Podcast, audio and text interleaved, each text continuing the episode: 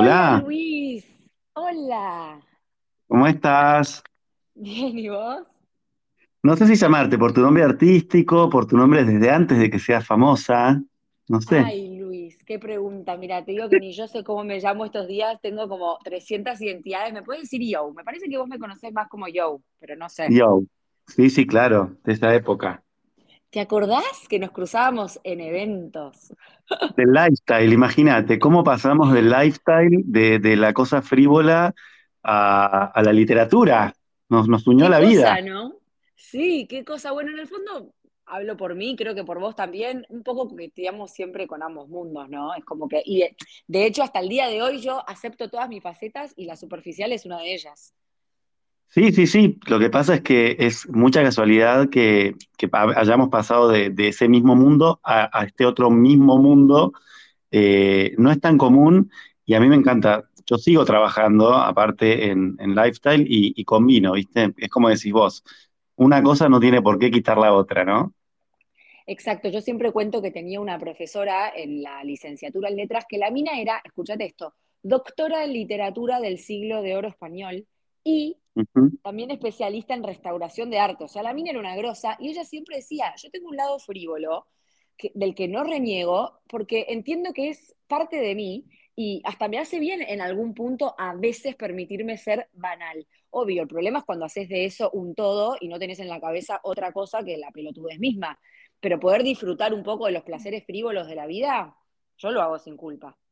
No, y el problema también es un poco el mundillo literario y la academia que también te prejuzga si vos no sos de determinada manera, ¿no? Vos estudiaste en Salvador, creo, yo estudié en, en Puan, y ahí la gente es mucho más eh, prejuiciosa, ¿viste? Como que si, si, si, si vas a, a tal mundo no podés eh, pertenecer a tal otro. Entonces, eh, tu libro va a ser una huevada porque, nada, porque a su vez estás en, eh, la fiesta del PRI Barón B. Entonces, no, no pueden convivir ambos mundos. Y, y en mi caso sí pueden convivir, y en el tuyo también. O sea, tengo que derribar ese mito. Es Estoy así. 100% de acuerdo. Yo en verdad estudié en la UCA, pero es medio lo mismo. Y Ah, me pasaba eso y de hecho es como que durante algunos años un poco me trabó eso, porque un poco me creí el cuento. Y me llegué a cuestionar, ¿será que de verdad me gustan las letras? Si en el fondo también me copa ir al PRI de Barón B, como dijiste vos. Sí, Y un- sí, eh, sí. ¿será que puedo ser buena escritora y publicar novelas que a la gente le gusten? Si también escribo en Instagram, como que de hecho, una vez leí una reseña de una mina que le, le daba con un caño a, a uno de mis libros y decía, porque ella es influencer, entonces si es influencer, que punto uno no me considero influencer o no, bueno, eso no importa, pero digo, ¿qué tiene que ver una cosa con la otra? Es, el prejuicio es tremendo y a veces hay gente que se pone en pose de literato justamente para que lo acepten en determinados círculos. Yo he luchado toda mi vida con eso y ahora me da igual. Es decir, me da igual lo que piense, yo lo que quiero es tener lectoras y que me acompañen en mi comunidad. El resto, lo que piense la academia, me tiene sin cuidado real, ¿eh? Sí, sí, sí, bueno, bien, estamos madurando. Y sabés que un poco, o sea, el tema de hoy era el humor, y me copa porque ya nos vamos por las ramas, vamos a estar dos horas y cuarto, yo te había dicho media hora, Sí. vamos a estar dos horas y cuarto. Igual un poco, creo que se relaciona el humor con esto porque el humor y el reírse de uno mismo es quizás el mejor escudo contra estos prejuicios. A mí toda la vida me pasó que por ser rubia, tenida y haber crecido en zona norte, me encontré con un montón de prejuicios en la universidad, en mis clases de teatro, en todos los ambientes más artísticos, si querés, donde me movía. Y después la gente muchas veces me venían a admitir, che, te tengo que pedir perdón, pensé que eras una hueca y en el fondo me doy cuenta que no, y perdón. Y yo en el fondo nunca me lo tomaba muy a pecho porque como soy muy segura de lo que soy y lo que valgo, me resbalaba. Pero hay gente que me acuerdo que me decía, che, ¿no te molesta lo que te acaba de decir esta mina que te acaba de admitir en la cara? Yo decía, de verdad que no. Y creo que el humor y el poder, como, como venimos diciendo, ¿no? El no tomarse todo tan en serio, el poder disfrutar de cosas un poco más livianas, es como una, es una herramienta importante en la vida. No sé qué pensás ¿Sabés que ahí? Sí, ahí lo mejor es decir, sí, soy una hueca. Es decir, yo en mis redes lo que hago es todo el tiempo burlarme de mi propia vida eh, que es lo que hablábamos la otra vez que me querías hacer la entrevista, y reírse de uno mismo. Y eso como que mata todo, porque si vos mismo decís, ay, soy una hueva y estoy yendo al PRI de Barón B, pero a la vez la otra historia es que firmaste un contrato con Penguin y, y, y a la vez que sos egresado de Puan, y a la vez, o sea, es como que la gente se queda así medio como que no entiende, pero si vos mismo no te tomás en serio a vos y decís, sí, soy una tarada, soy una hueca, y haces chistes, neutralizás la crítica. instantáneamente la neutralizás. Tal cual, lo descolocás al otro. Y eh, está, está buenísimo esto que decís, pero me interesa preguntarte, porque vos tenés un humor como muy, muy abierto, yo particularmente me río en voz alta, el otro día estaba leyendo tu libro, que ahora vamos a hablar un poquito de eso, y, me reía, y mi marido me decía en la cama, pero ¿de qué te reís? de que estoy leyendo algo muy gracioso, que obvio que igual tu libro también tiene partes mucho más eh, serias, y también vamos a hablar de eso ahora, pero digo, el humor es sí o sí un ingrediente muy importante en Luis Corbacho, y yo me pregunto, ¿qué pasa cuando te das cuenta de que el otro lado no te entiende en el humor? Como que tirás un chiste un poco polémico, si quieres un poco fuerte, y del otro lado como que no entendieron que era un chiste o no les causó gracia, pues les resultó, no sé, humor negro. ¿Cómo te llevas con eso? Es una delgada línea y es súper complicado y peligroso porque yo, además de uno de, o sea, mi rol principal es ser director de, una revista y de un multimedia, ¿no? De trabajo, tengo un puesto careta. Entonces eso me trae muchos problemas, mi humor, mm. porque a veces no es tomado justamente con humor eh, yo hacía un chiste, eh, hola pobres, decía en Instagram, pero es como que, la gente muy rica, tipo las Kardashian, se ríe de nosotros los argentinos. Es como, era mi, mi, mood de esa sección que tenía yo. Y claro, en mi laburo me decían, no, pero te estás riendo de la gente de bajos recursos, no sé qué. Digo, no, no estás entendiendo el chiste. Jamás me reiría de, alguien que no tiene posibilidad. Justamente me estoy riendo de mí, de mí mismo. Pero es difícil, entonces me exaspera que no lo entiendan y he tenido charlas tremendas, sobre todo en lo único que a mí me importa, que es en, mi laburo, porque el resto, la verdad que si alguien viene y me dice, sos un discriminador, y yo como sé que no lo soy, tipo me río y ya. Pero cuando tengo problemas serios en el laburo, ahí digo, me replanteo un montón de cosas. Y digo, che, estaré manejando bien la delgada línea del humor. Es una, es una constante en mi vida, porque justamente estoy muy adentro del sistema. Si yo fuera más eh, estuviera más marginado del sistema y no trabajaría tanto con marcas y, con cosas, me daría igual, pero la, realidad es que tengo que lidiar con eso todo el tiempo. Es, un problema, es el gran problema en mi vida. No, y me parece eh, que estamos en una época donde todo es como muy políticamente correcto y el teléfono... Muy sensible todo está muy sensible, la gente muy susceptible y como que con el teléfono en dos minutos te cancelan esta cultura la cancelación que está aniquilando todo tipo de opinión personal, de humor un poco negro. O sea, yo veo algunas series de los 90 y digo, claro, esto no podría haber prosperado en el 2022, donde si decís algo que puede llegar a ofender a alguien de todo el planeta Tierra, te cancelan y te dejan te arruinan la vida básicamente, porque te dejan sin laburo, te cagan tu familia, o sea, se arman una, hay como que es lo que decís vos, no es solo, ay, le caí mal a la gorda que estaba tomando el té conmigo, y de vuelta, digo gorda irónicamente, y por ahí alguno me está escuchando y se ofende y me cancelan, ¿no? Pero digo, es, es, me trae consecuencias concretas en el laburo. sí, em, sí, completamente. A mí me ha traído consecuencias, yo trabajé en un canal de noticias y me, ha traído consecuencias.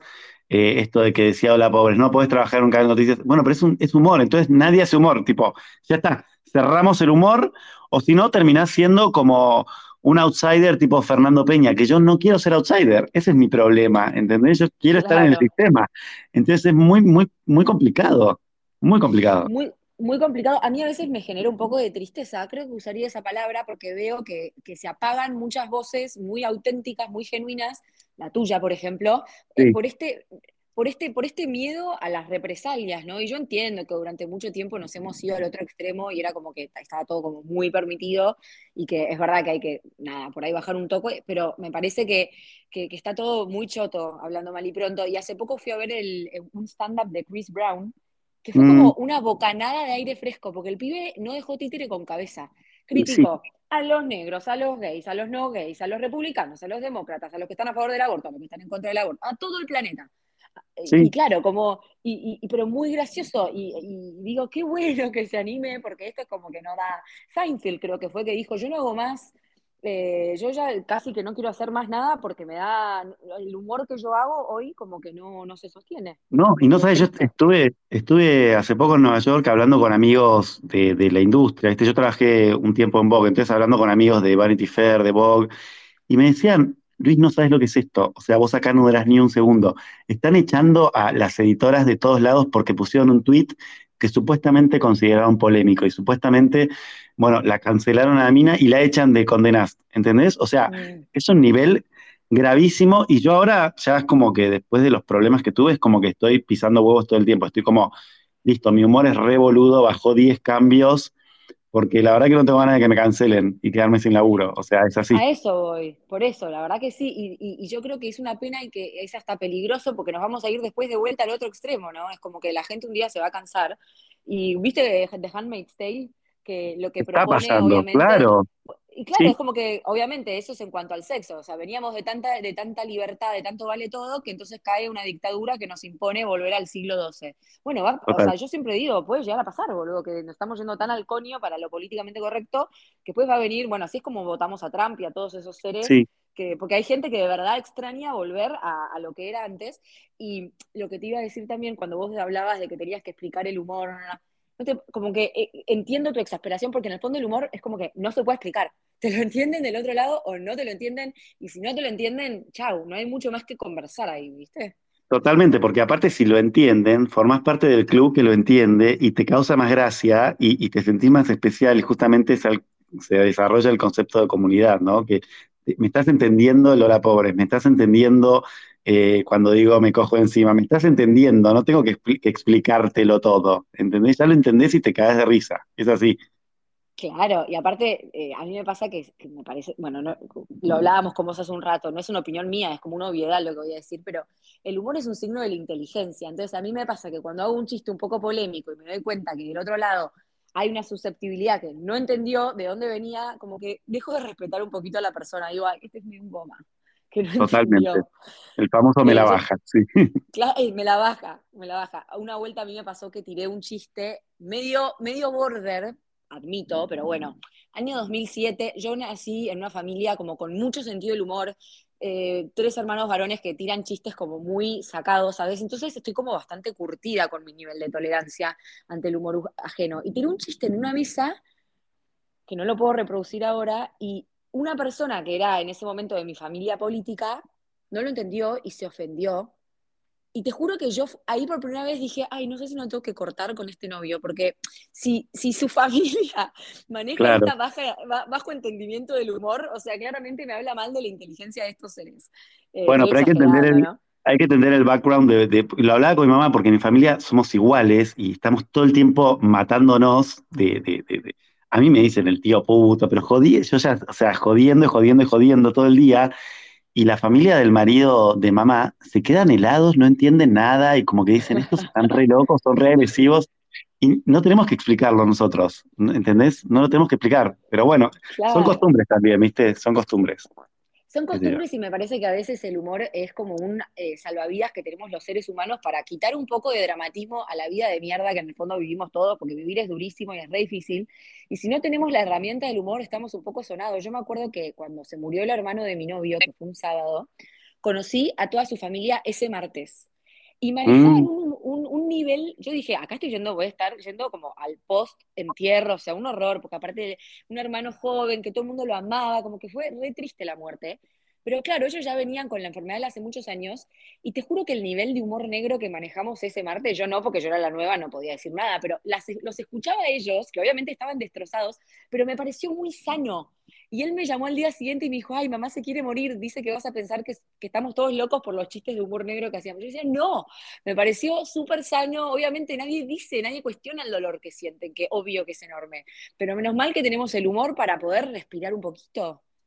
Sí, sí, y nosotros también tenemos un caso. Mi hermana murió súper joven de cáncer a los 30 años y también nosotros eh, tiramos un par de chistes en el, allá nos fuimos a la mierda, pero tiramos un par de chistes en el velorio. Imagínate a ese nivel estamos nosotros. Eh, pero bueno, nada, es, son formas de ser. Hay gente que es mucho más careta y se toma todo mucho más solemne y bueno, hay gente que no. Eso es, por algo hay gente que se identifica y quiere ser amigo o seguir tal cuenta de Instagram y hay gente que no. Me parece que también hay que respetar que hay público para todo. Mientras no me canceles y hagas tu vida, digo, si no te gusta lo que hago, simplemente no me sigas y listo. No me canceles, no me sigas. Eso claro, es. tal cual. Va por ahí, acabas de sintetizar, creo que va por ahí. Obviamente respetar a- al otro, pero. Y nos pusimos políticamente correctos de vuelta, Sí, mentira. Eh, digo, obviamente sí. re- espe- entender que, que no se le puede gustar a todo el mundo, pero bueno, tal cual, no, no me canceles. Y recién nombraste el episodio con tu hermana, que es algo de, de- de lo que en tu libro eh, hablas un montón. Y te voy a hacer una pregunta que a mí me pone un poco de mal humor cuando la gente la pregunta respecto a otros libros o los míos, pero en el caso del tuyo es como inevitable.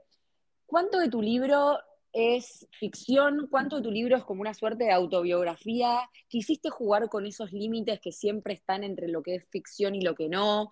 Em, contanos un poquito de eso.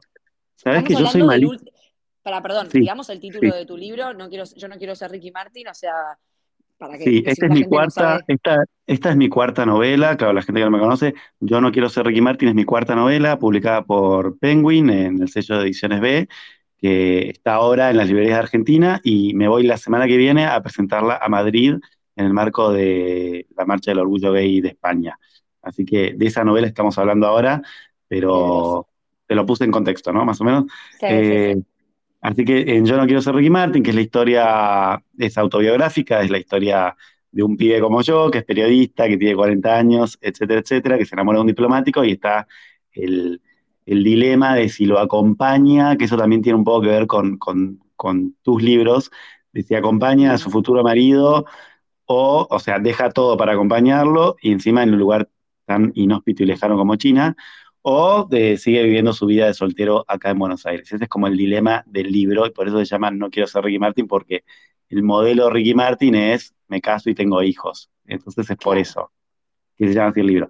Respondiendo a tu pregunta, si es autobiográfico o no, todos mis libros son súper autobiográficos. No tengo la capacidad de hacer ficción. Es muy, muy loco, pero mis cuatro libros son súper autobiográficos. Son cosas que me pasaron a mí. La realidad es esa. Y, o sea, Julián existe y se llama así, o tiene otro nombre. Se llama Ezequiel, eh, ah. y, nada, y está todo súper bien con él. Yo, antes de publicar el libro, se lo mandé y, él no lo quiso leer, y yo le dije, mira que si no lo lees, es bajo tu riesgo de que todo esto, dice, ¿me vas a cuidar? Sí, obvio, te re voy a cuidar. Obvio que yo no cuento todo, o sea, no contás cosas que pueden perjudicar al otro o intimidades, ni en pedo, cero. Este, no lo quiso leer, entonces, bueno, nada, después cuando salió y tuvo tanta prensa y nos vimos porque él ahora está en Barcelona, en el consulado, vino a Buenos Aires y me dice, boludo, yo no sabía que esto iba a ser así, me hubieras dicho, yo, te dije, ¿lo querías leer? ¿No lo quisiste leer? Jodete, ¿qué quieres que te diga? Eh, nada, nada, pero igual todo bien, o sea, se lo expliqué 20 veces, es muy difícil que la gente común, que tiene laburos comunes, entienda lo que hacemos nosotros, es muy difícil. Claro, sí, sí. te debe pasar a vos también, ¿no?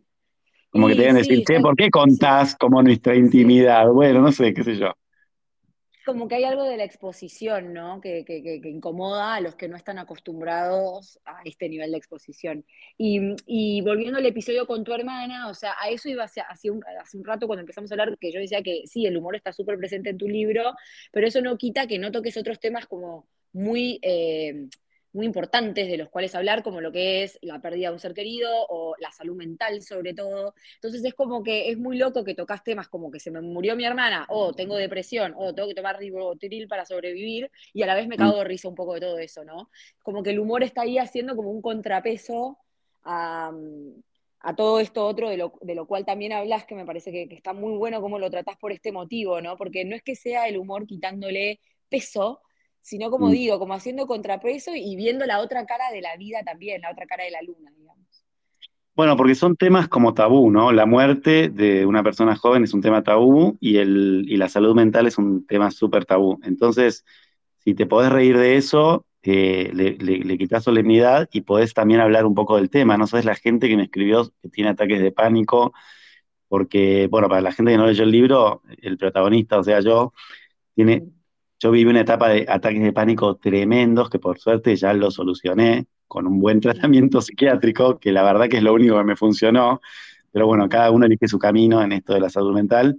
A mí me funcionó Lenny, eh, psiquiatra, o sea, no otra, probé todo durante cinco años y lo único que me funcionó fue la ciencia. Pero bueno, cada uno elige su camino.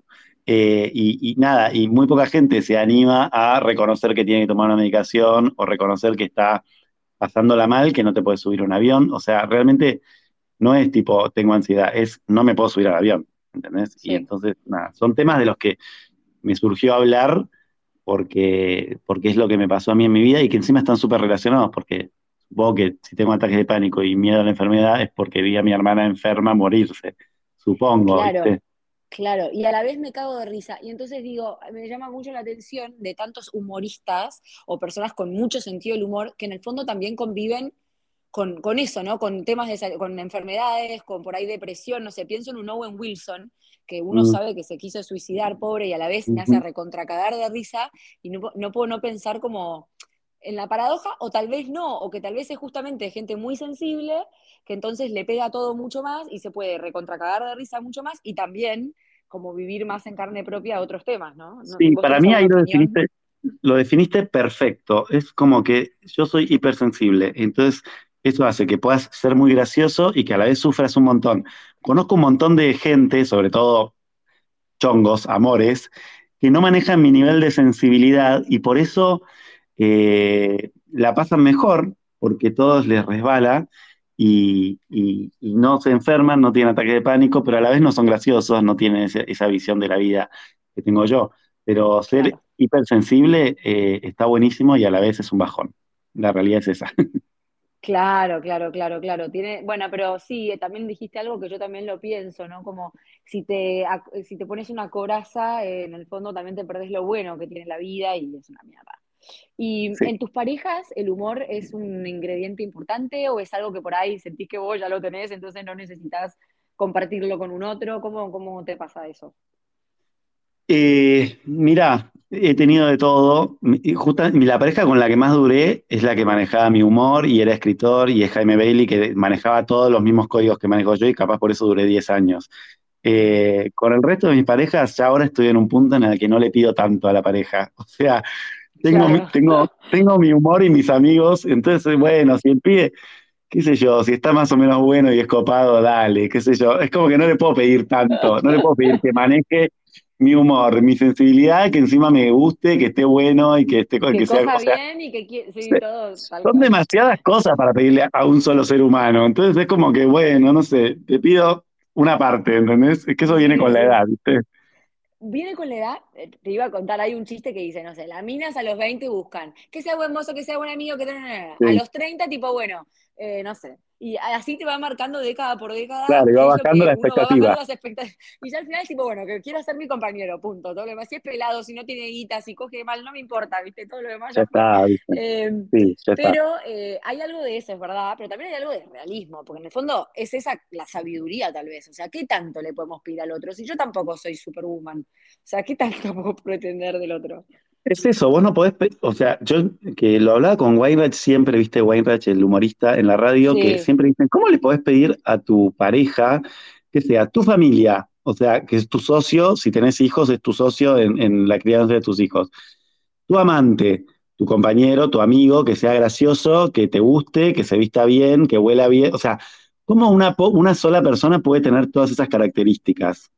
Es imposible, es ¿entendés? Para mí es imposible. No, sí, imposible. Es, físicamente imposible. ¿Y hay algún momento que recuerdes de tu vida donde vos me puedas decir, bueno, por ahí el humor en este momento me salvó? O sea, fue el humor el que me, hizo sobrellevar tal situación, tal episodio.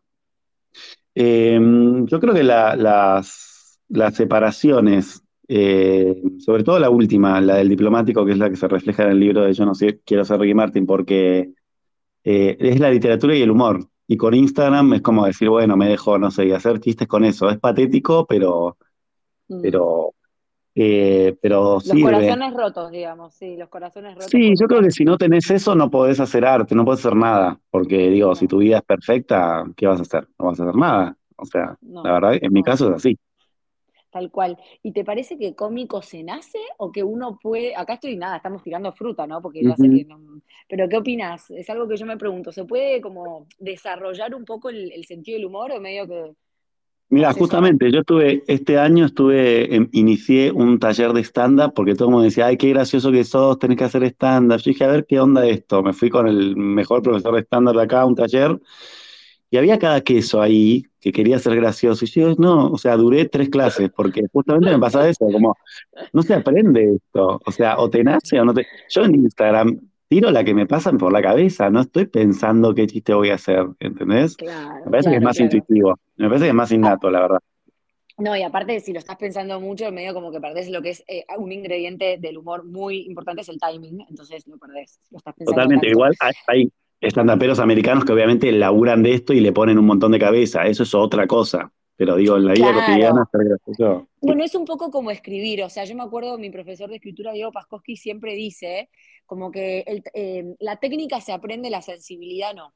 La sensibilidad que vos necesitas para escribir es medio como que la traes de cajón o no. Después, obvio, puedes perfeccionar eh, el estilo, las leyes lingüísticas, zaraza pero medio como que la, materia prima de la sensibilidad y esa es medio difícil. ¿Y sabes, ¿sabes la cantidad, la cantidad de compañeras que he tenido en Puan, tipo perfectas, con toda la regla y no sé qué, y que vos decís, pero, pero ¿qué me estás contando? O sea, no, no, no puedes hacer ni un ensayo, es aburrido todo lo que escribís, o sea, no tenés esencia.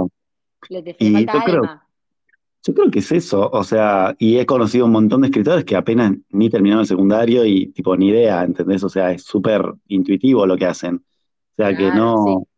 Igual a mí me, gustó haber pasado por la academia por esto que decís, de, tener conciencia al menos de, algunas cosas, de, lo, de lo gramatical, eso me parece que está buenísimo. Pero bueno, cada uno elige su camino. Yo pienso que sí, porque también me pasa con otras personas que leo por ahí en las redes, que digo, esta mina tiene una buena base, me doy cuenta de que sus textos por ahí emocionan, no hacen reír, pero cuando están escritos con los pies, porque le pone la coma entre el sujeto y el verbo, es como que yo ya no puedo seguir leyendo, ¿no? Y es medio... eso también. Sí, es medio matemático, por más que alguna gente no lo piense, pero yo tengo muy presente, María Marta García Negroni, que es ahora la directora en San Andrés de la carrera de comunicación, era directora de la Cátedra de Corrección de Estilo en Puan, yo recuerdo al pie de la letra todas sus indicaciones y sus reglas y sus, sus, técnicas que son matemáticas. Yo era muy malo en matemáticas, pero las técnicas estas de lingüística las recuerdo todas. Entonces, creo que sí, que hay algo, hay algo de, de seso atrás de esto.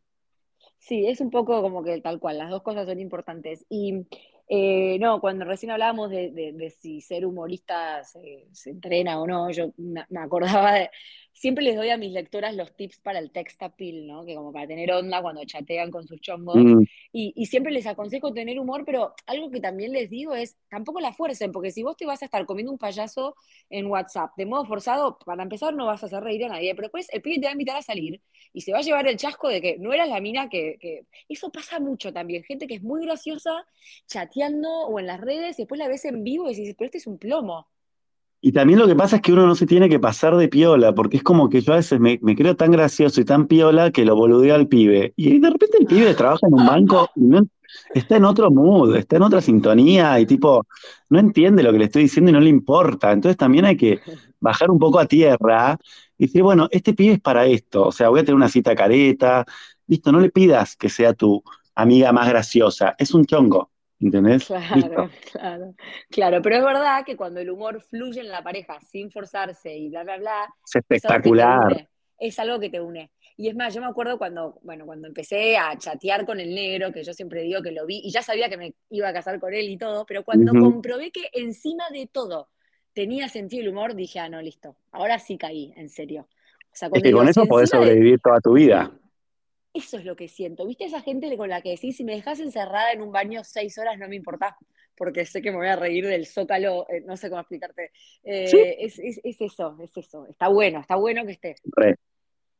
Pero bueno, Luisito, un placer hablar con vos como siempre. Eh, invito a todos los que nos escuchan a que lean tu libro porque de verdad me lo leí de un tirón muy, muy especial. Diría que es un libro diferente, o al menos yo no estaba acostumbrada a leer, eh, no, no, leí nada parecido. Me gustó que contaras de tu historia de amor homosexual en primera persona y por ahí saliendo de algunos clichés que van en torno a lo que nos muestran los medios de lo que es el amor homosexual. Pará, y lo que está bueno, lo que está bueno, para que eso es súper importante, pero lo hablaba ayer con la editora, es no nos, no nos atemos a que si es gay o no gay, digo, porque si no queda como que es literatura gay y mi público son mujeres y como tu público son casi todas mujeres, véanlo como una historia de amor, no como una historia gay. O sea, no tiene nada que ver si son dos hombres, dos mujeres o dos palmeras, ¿entendés? Eso lograste vos, a, a eso quería ir y lo pusiste en mejores palabras que las mías. Es como que pude vivir el amor que tenían ustedes dos, entre ustedes, eh, saliendo de, de esas categorías, ¿no? Es como cuando las feministas se quejan que dicen los hombres pueden leer historias protagonizadas solo por hombres, mientras nosotros las mujeres leemos historias protagonizadas por mujeres, por hombres, y nos da lo mismo, nos emocionamos igual, como que no tilden a la literatura femenina de, ay, es femenina solo porque la, es, la protagonista es una mujer, como que es universal lo que le pasa a la persona, va más allá del género. Bueno, me pasó esto mismo leyéndote a vos, digo, me da lo mismo si los protagonistas son mina, pibe, pibe, mina, mina, mina, pibe, pibe, como que da lo mismo. Hay otra cosa que se está contando ahí y con mucho humor y mucha astucia y también tocando temas, como ya dijimos, eh, delicados e importantes de los cuales hablar. Así que nada, se los recomiendo. Eh, y en mi Instagram también, decime que vas a volver con la sección o la pobre, porque usabas el pretérito perfecto cuando hablabas recién y yo digo, ¿qué no lo haces más?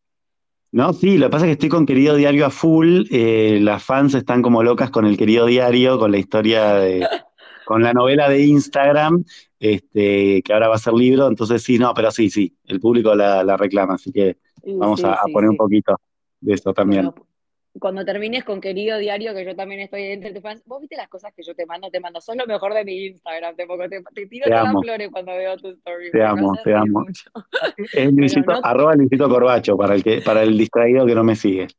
Obvio que igual ahora en la descripción del capítulo voy a poner tu, tu arroba. Pero bueno, te mando un besote y que disfrutes tu fin de semana y gracias por estar acá hoy con nosotros. A vos por todo. Te mando un beso enorme. Besito. Chao, chao. Gracias.